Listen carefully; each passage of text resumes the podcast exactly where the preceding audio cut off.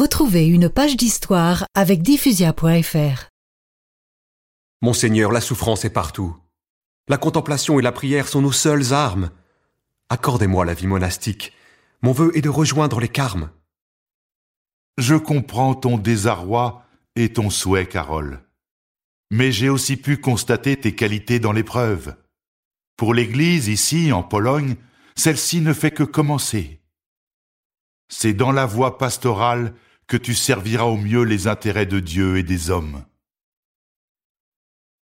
1er novembre 1946. Après le refus de Monseigneur Sapieha de voir son séminariste rejoindre le Carmel, l'achèvement de son parcours, engagé quatre ans plus tôt, se concrétise. Carole Vostila est ordonné prêtre. Reçois, en ce jour de Toussaint, l'imposition des mains.